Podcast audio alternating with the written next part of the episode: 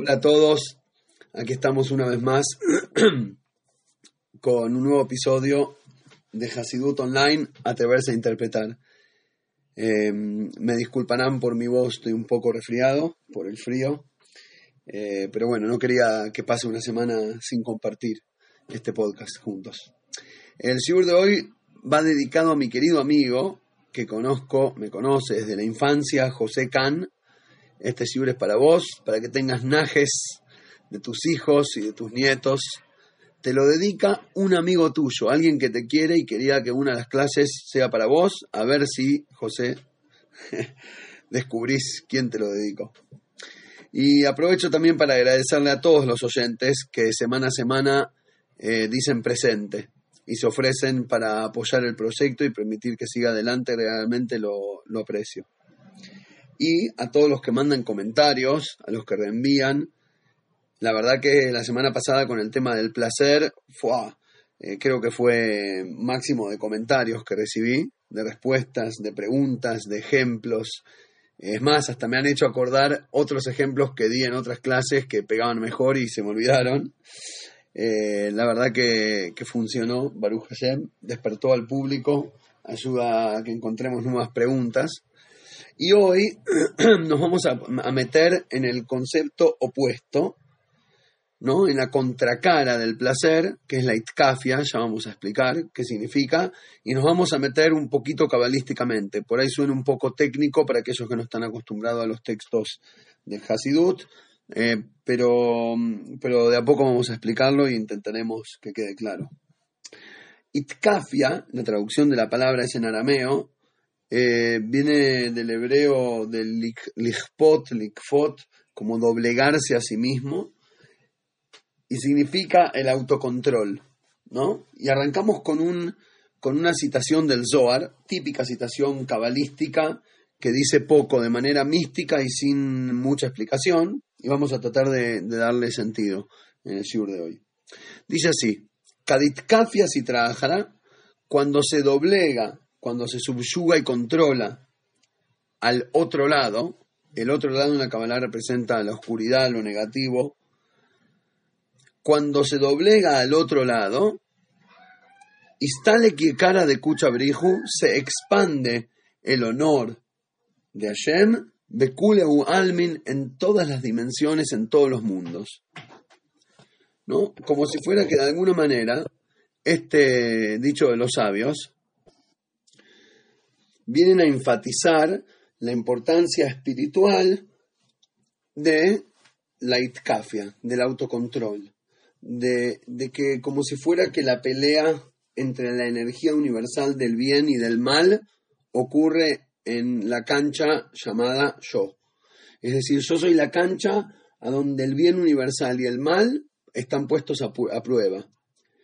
Y utilizando el libre albedrío y la decisión de mi de mi cabeza, yo puedo ser capaz de, eh, de definir esa pelea, digamos. Para decirlo em, en otras palabras, en realidad creo que más allá de enfatizar la importancia del autocontrol, y lo vemos en el mundo de hoy, eh, en el mundo de hoy realmente la sociedad está faltando tanto, y es un valor que casi está prohibido decirlo, porque la onda hoy en día es sí, si te gusta, dale para adelante, está todo bien, no hay límites en nada.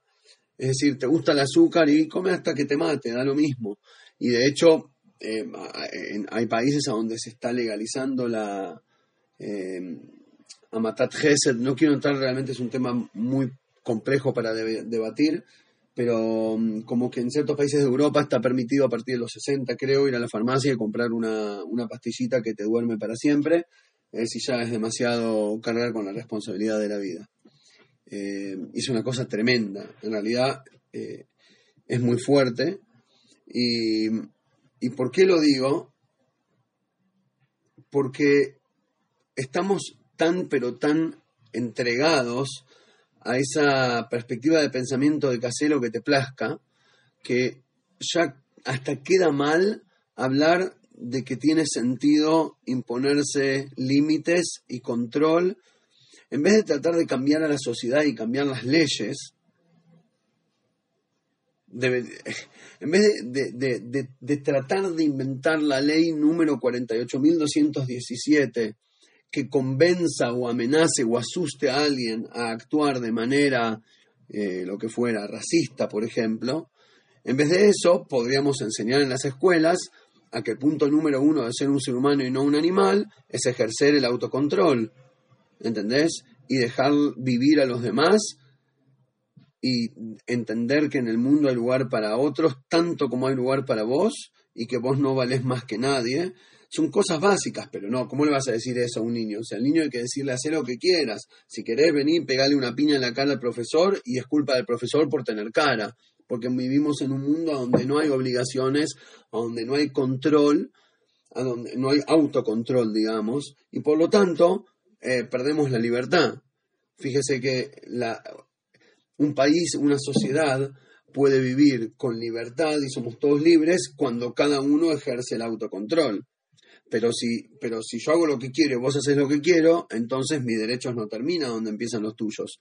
Mis derechos y los tuyos se chocan y ahí nos agarramos todos a las piñas y se transforma la civilización en una jungla. Entonces realmente si no fuera por la itkafia, que es de los valores iniciales, digamos, y fundamentales eh, de, una perspectiva religiosa, que es el autocontrol, si no fuera por eso, la civilización misma eh, perdería su estructura.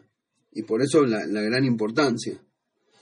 Por otro lado, viene el Sol y nos dice que, ¿sabes qué? No es solo por su, por su utilidad eh, social que sirve la itkafia. Te voy a contar un secreto espiritual, porque estamos hablando de Kabbalah.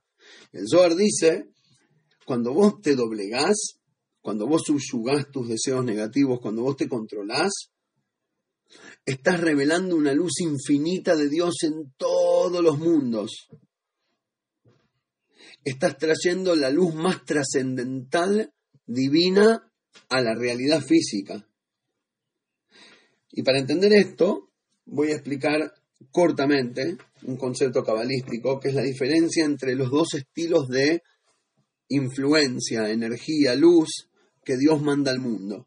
Hashem nos maneja como si con, a través de dos canales, como si fuera el caballo con las dos, con las dos riendas. Hashem nos maneja por dos lados. Uno se llama la luz que penetra los mundos y la otra se llama la, la luz que rodea los mundos. Cuando decimos que penetra o que rodea, obviamente no se refiere de manera literal y física y gráfica, porque la luz tampoco es luz, para decirlo de alguna manera. La luz divina no es que Dios es un gran reflector, es una metáfora, no existe la luz divina. Ahora, pero tanto como la luz es algo que viene de más allá y te, y te llega y te entra y te da vida y te da vitaminas y te hace crecer y te da fotosíntesis a las plantas, te da de comer, eh, sirve bien de ejemplo para la energía del creador que nos viene como una luz y esa luz se divide de dos maneras. Hay una luz que realmente te entra, te hace, te genera esa fotosíntesis, te cambia por dentro, te, te, da vitamina D. Y después hay otra luz que es como una luz que rodea, que vendría a ser una onda de atmósfera. Como que no es que entra, no es parte, pero ahí está bancando de afuera, te abraza. En otras palabras, a, qué va esta idea?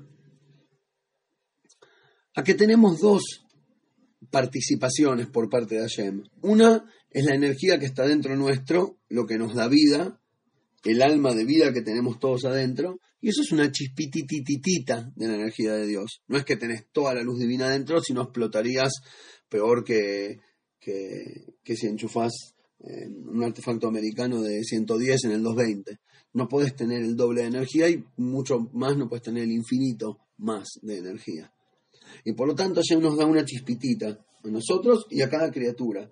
Y todo lo que vemos alrededor, toda la realidad que nos rodea, son todas pequeñas chispas de energía divina flotando dentro de una estructura eh, específica que funciona de acuerdo a las leyes cósmicas. Pero adentro de esa, de esa realidad creada hay una pequeña chispita de luz divina que va bailando en, ritmo. Ahora, claramente esa no es toda la luz de Dios. Hashem es infinito, es mucho más. que la energía de todos los árboles y plantas y personas sumadas y animales. Em, sí, ¿no? Una luz infinita. Bueno, ¿y esa luz infinita qué? Ah, no sé, no tengo ni idea. Esa luz infinita no nos cabe en la cabeza, en el corazón. Esa es la parte de Dios que miramos con signo de pregunta y los creyentes podemos solo creer y los no creyentes podemos solo dudar o negar. Pero todos estamos de acuerdo en que es algo más allá de mí. O lo tengo que agarrar con pura fe o lo tengo que soltar, pero no hay como entenderlo, no me entra. Por eso se llama la luz que te rodea. Esa parte de Hashem no la vamos a agarrar nunca. Y así tiene que ser, porque nosotros somos seres limitados y el infinito es el infinito, y déjalo tranquilo. Ahora, acá, ahora podemos entender la gran novedad, tipo la revolución, que se manda al Zohar cuando dice, cuando vos te doblegás, revelás la luz infinita, esa que rodea adentro de los mundos. Para, para, para, ¿cómo era que dijiste? ¿No era que hace un minuto estableciste que la chispita ínfima que nos da vida es lo máximo de Dios que podemos entender? La naturaleza misma es lo más cercano que, que podemos acercarnos a Shem, pero la infinidad, el Dios verdadero que va por detrás de todo y que es la, la raíz de esa chispa, Nunca te le vas a poder acercar de ninguna manera, ni interpretar, ni entender, ni sentir, ni con nada. No hay. No hay cómo comerlo. No hay ni cuchillo, ni tenedor, ni cuchara que te sirva. Y entonces, ¿cómo conecto con eso? La respuesta del Zohar, doblegate. Subyuga tu personalidad. Controla tus impulsos animales y traes luz infinita al mundo. Ok, es muy fuerte lo que está diciendo el Zohar suena más bien a un milagro, digamos algo que no está conectado.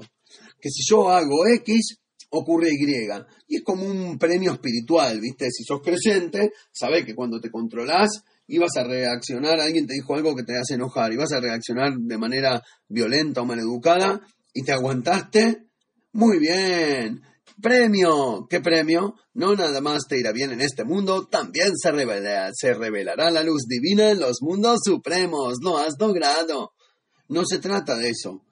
Hay algo que realmente tiene sentido y no es solo una, una vacía promesa religiosa. Es realmente lo que nos está contando, si nos atrevemos a interpretar, es que cuando vos doblegás tu personalidad, cuando te controlás, estás literalmente modificando la estructura misma de la energía universal. Estás cambiando el funcionar del universo. Para entender esto, tenemos que primero tomar en cuenta que la itkafia no viene nada más con intención de limitar al yo, indicando que es inherentemente malo, porque en otras religiones también se habla mucho del control de, de, los deseos y, de limitar a la, a la, personalidad y no dejar que se expanda y demás, pero eso parte de, una, de, un entendimiento, de una premisa de que el yo es inherentemente malo, naciste malo, trucho, ¿ok? Y bueno, no te queda otra que controlarlo, hay que fajarlo, porque es bruto, ¿entendés? A la parte animal. No viene de ahí. En el judaísmo no se cree que la esencia es inherentemente mala y por eso hay que vivir pegándole. Lo contrario, no estamos acá para aplastar al yo. Ah, entonces, ¿por qué la itkafia? Sí, muchas veces cuando realmente quiero algo y me obligo, tipo, me controlo, me subyugo y me lo prohíbo, no se siente muy lindo. Y la respuesta es la siguiente.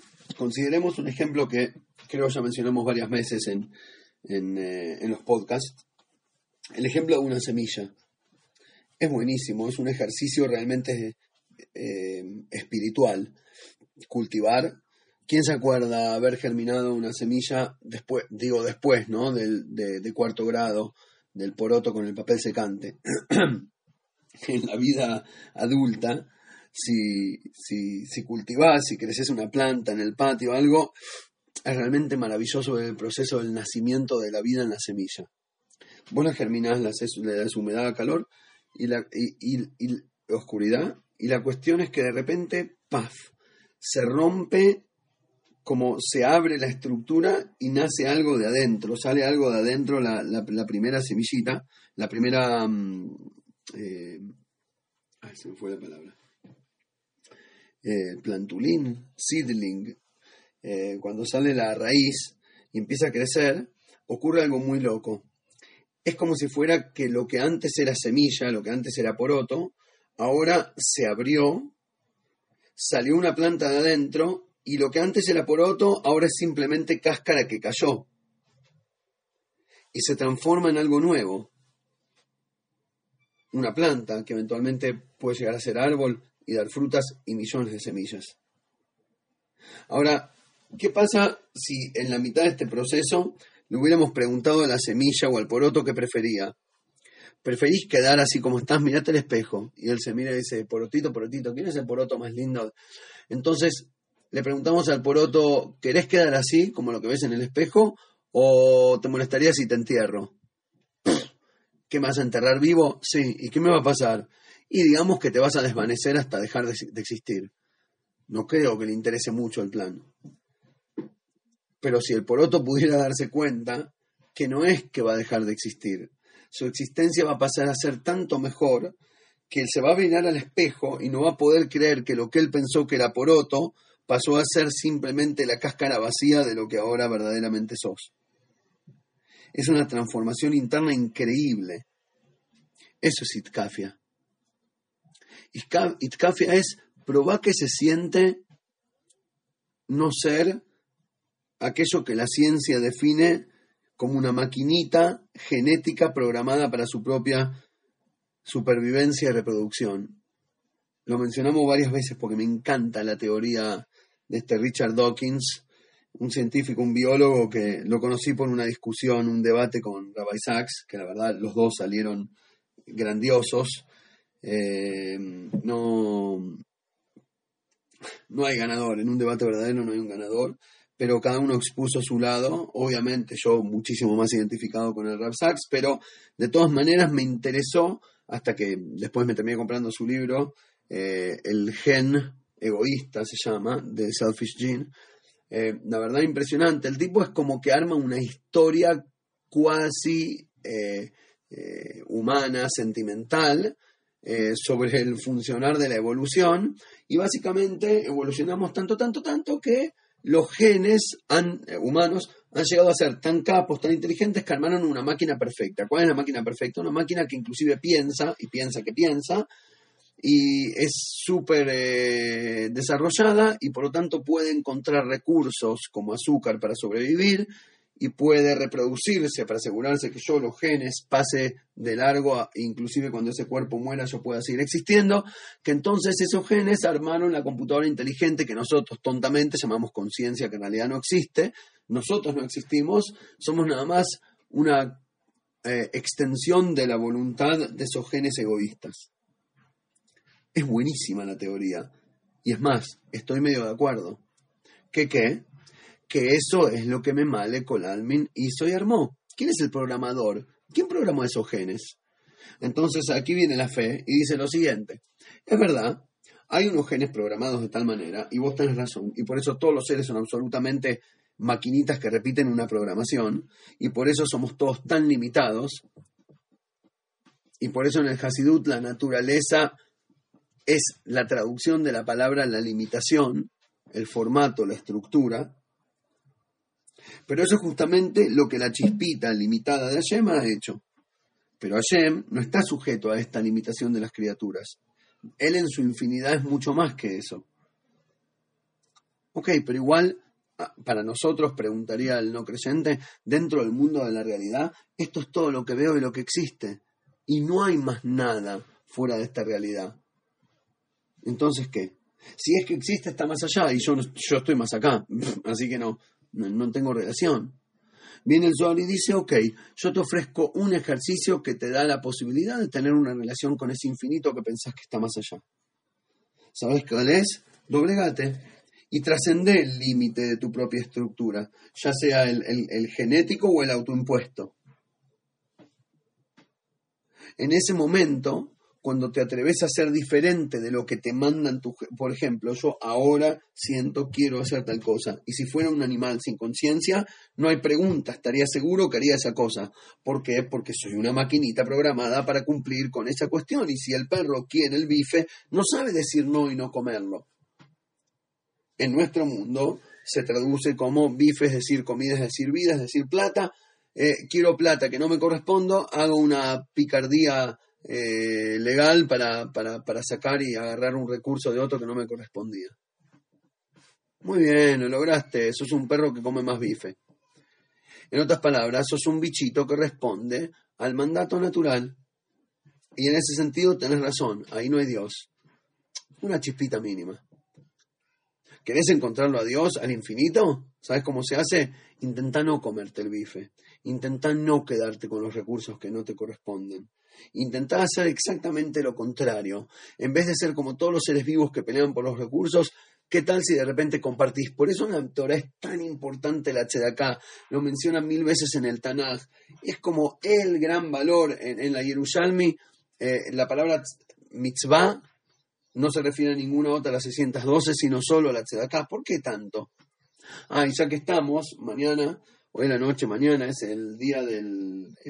conmemoramos el Yorkshire, el día del fallecimiento del Alte Rebe, el autor del Tania, eh, que realmente es, eh, es, eh, es, como decir el Yorkshire de un padre espiritual, realmente un padre, por, haber, por haber compartido con nosotros esta visión tan profunda. Y, y, y cuando el Alte Rebe se casó, una historia interesante, él de joven era muy, muy sabio, sabía mucha Torah, era el muchacho más apreciado de la ciudad y de las ciudades aledañas. Todo el mundo hablaba del gran sabio que ya era Rab a una edad muy, muy temprana, muy joven. Y básicamente se casó con la hija, eh, así era como la costumbre, con la hija del, millonario número uno, del donante, el que mantenía la comunidad. Y al casamiento vinieron todos los todos los personajes, todas las celebrities judaicas del Shtetl, desde el, más millonario, todos los que tenían plata, todos los que tenían conexiones y todos los que tenían sabiduría de Torah. Es decir, si servía para algo en cualquier área, ya estaba dentro. Y la cuestión es que le hicieron un montón, un montón de regalos, juntaron un montón de plata, eh, ¿no? Como riqueza de riqueza, como se dice.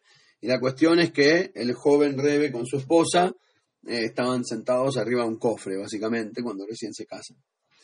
Eh, la verdad que estaría bueno para comprar un par de departamentos y, alquilarlos eh, y, ya arrancar la vida, arrancar la vida tranquilito, sin esfuerzos.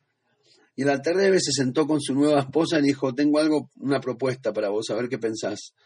Y al Rebe, cuando cuenta la historia, nuestro Rebe enfatiza que le fue a pedir consentimiento a la esposa. No es que le agarró una gran inspiración y terminó, terminó despega y, se, y sale volando sin, sin consultarlo con la esposa.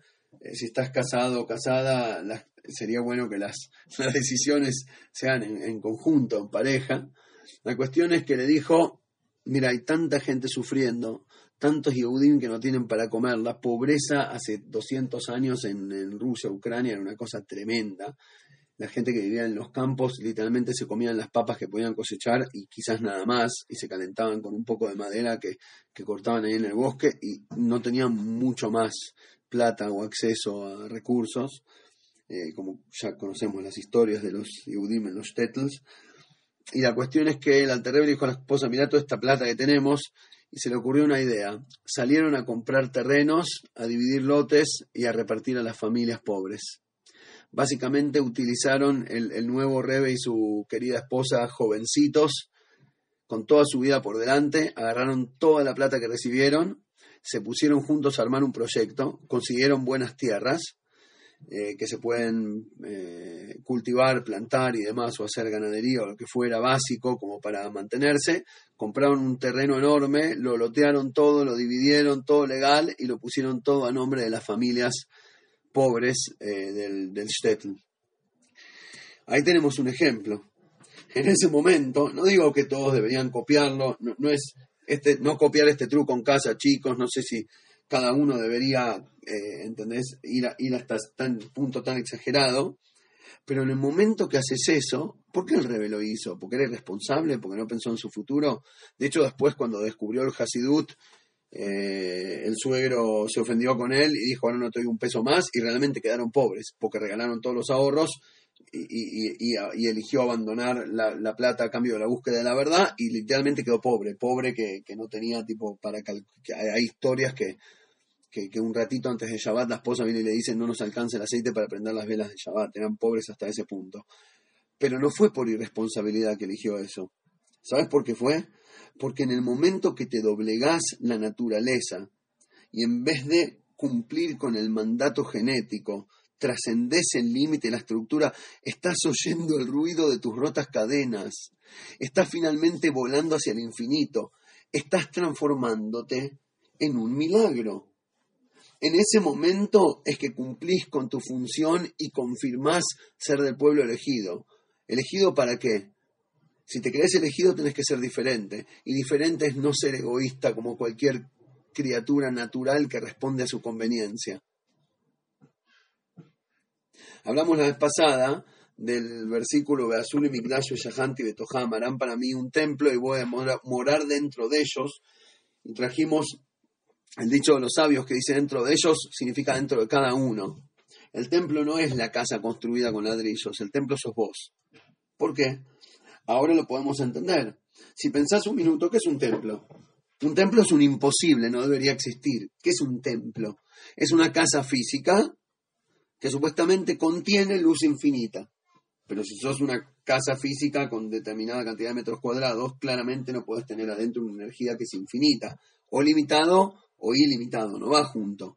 Bueno, ahí está la magia del templo. Nosotros judíos sí creemos que se puede. Sí creemos que se puede tener un lugar físico que represente la infinidad espiritual. Sí creemos que, que adentro de una estructura se puede hacer fuerza y terminar metiendo luz infinita. Por eso creemos en la parte infinita de Hashem y no solo en su expresión natural.